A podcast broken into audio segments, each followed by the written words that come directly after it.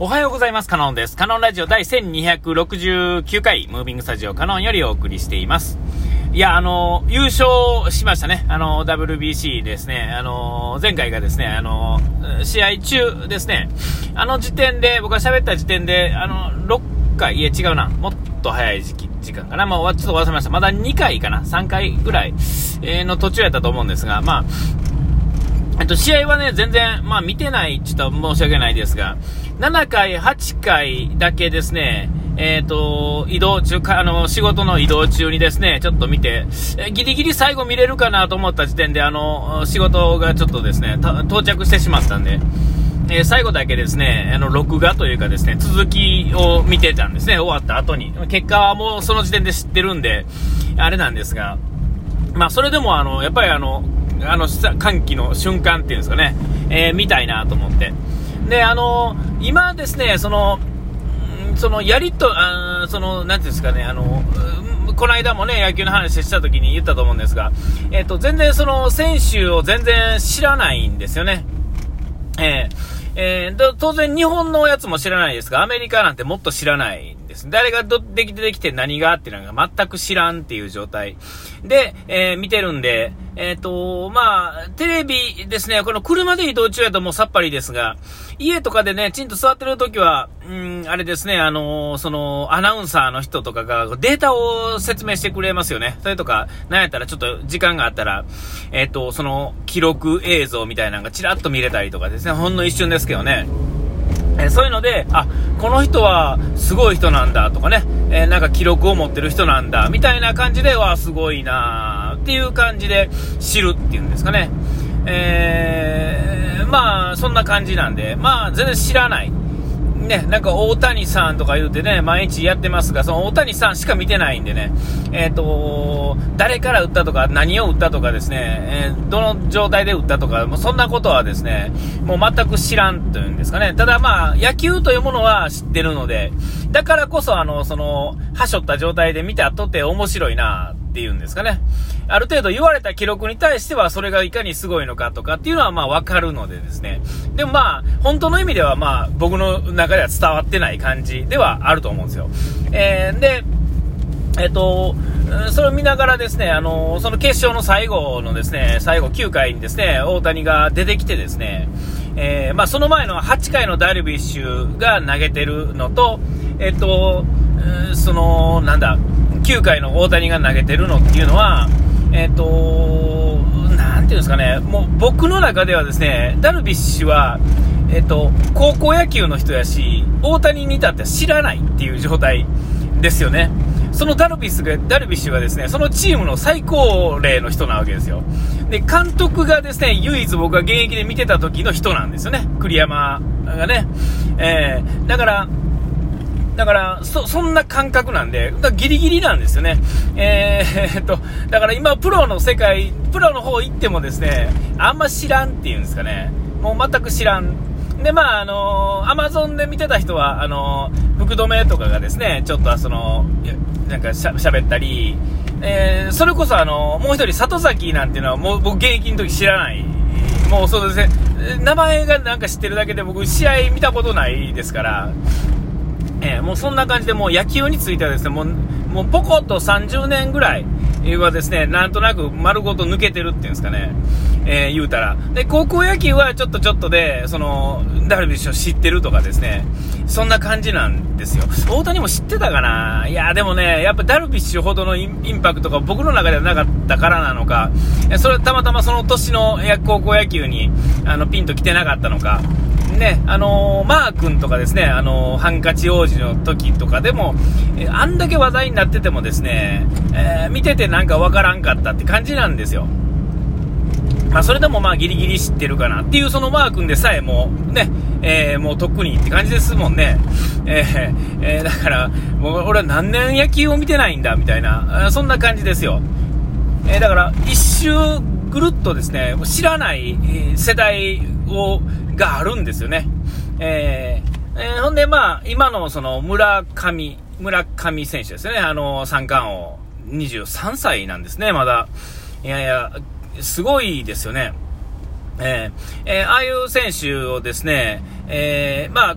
またこれから見たらですね、まあ知っていくのかなって感じですが、まあとはいえ、えー、全然、ちょっとそんなね、野球っていうのは時間がかかるスポーツなんで、なかなかこう、パッと見て、まあ、それは他のもそうですね、えー、そんなこと言い出したら、あの、ゴルフも見てないし、あの、テニスも見てないしですね、えー、サッカーも見てないわけですよ。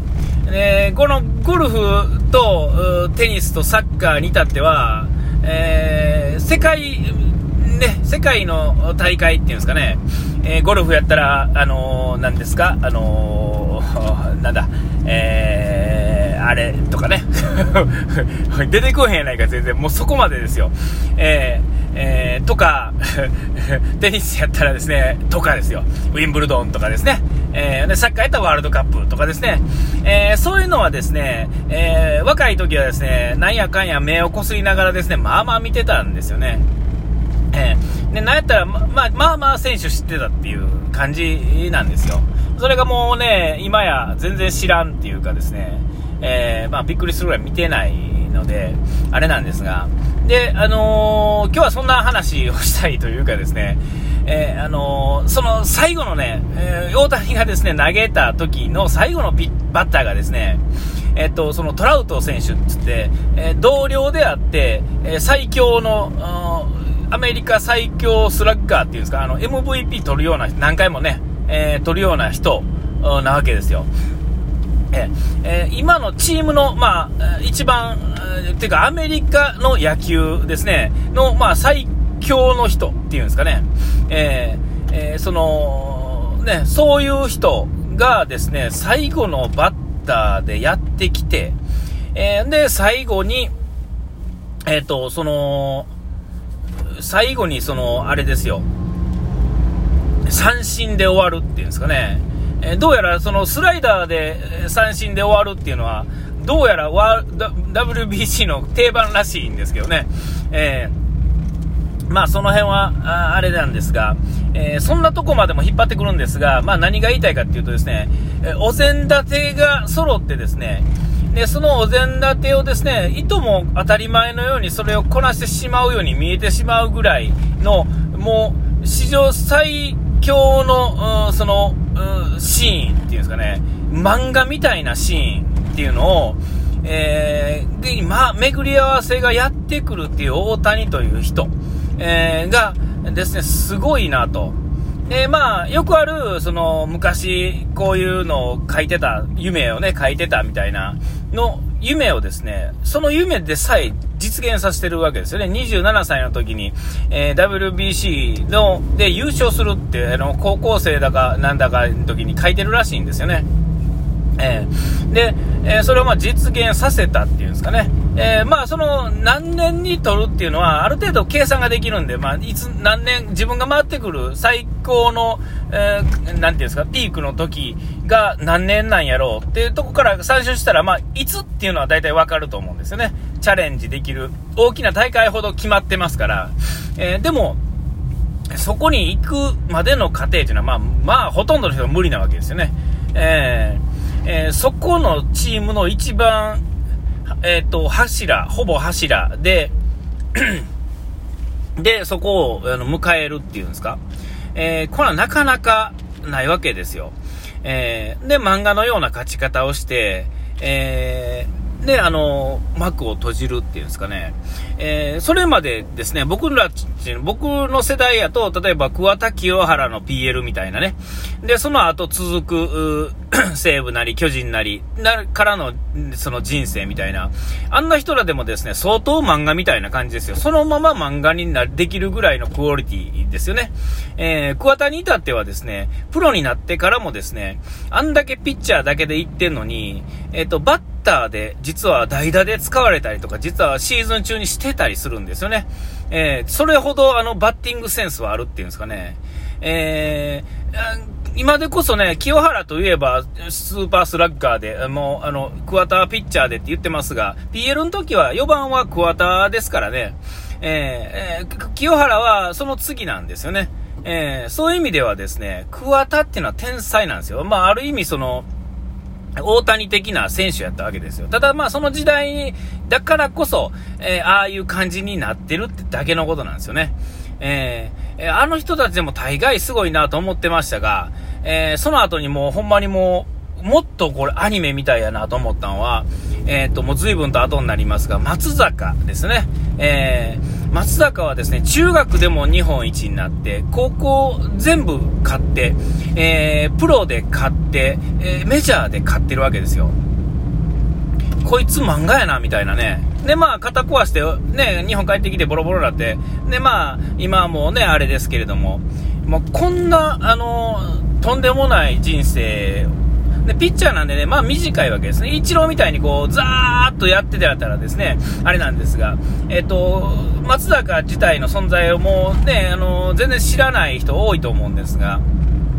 えっ、と、あの人もほんま変態やったわけですよね。えー、WBC でもあれやし、えー、まあ、ほんま、出る試合出る試合みんな勝つみたいなね、あの、中にはですね、あの、えー、近鉄にいた阿波野みたいなね、えー、近鉄であかんかったけど、他行ったら、あの、全然全部勝ってしまうみたいなね、その人のせいじゃないけど、その人行った勝つみたいなね、えそんな人もいますが、まあ、そういうのは特別としてですね、あんなアニメみたいなことが起こる人っていうのはね、あのまあ、とんでもないなと思って。で、その後、あれですよね、今のこの大谷がですね、えこんなアニメみたいな最後のシーンに、あのの同僚のそのね、そのスーパースラッガーというかですね、アメリカ最高峰のバッターとですね、最後に当たって、ね、あの三振を迎えて、えー、っていう、もう完全に、ほんで、なんかメジャーっていう漫画のシーンがそれと全く売り二つらしいですね。二刀流のピ日本のピッチャーがですね、えー、最高のバッターを仕留めて終わるみたいなね、えー、なんかそんなね、えー、そんなことある人、やっぱいるんですよね。いやまあ、すごいなと。ピッチャーは特にね、その辺が、えー、なんか得やなって思うことはありますが、うわー、お時間来ましたね。ここまでのお相手はカノンでした。うがい手洗い忘れずに。おめでとう